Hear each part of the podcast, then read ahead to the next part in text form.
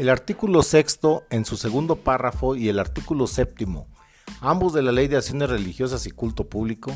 se refieren a los estatutos con que debe de contar una iglesia o agrupación religiosa cuando pretende solicitar su registro ante la Secretaría de Gobernación como asociación religiosa.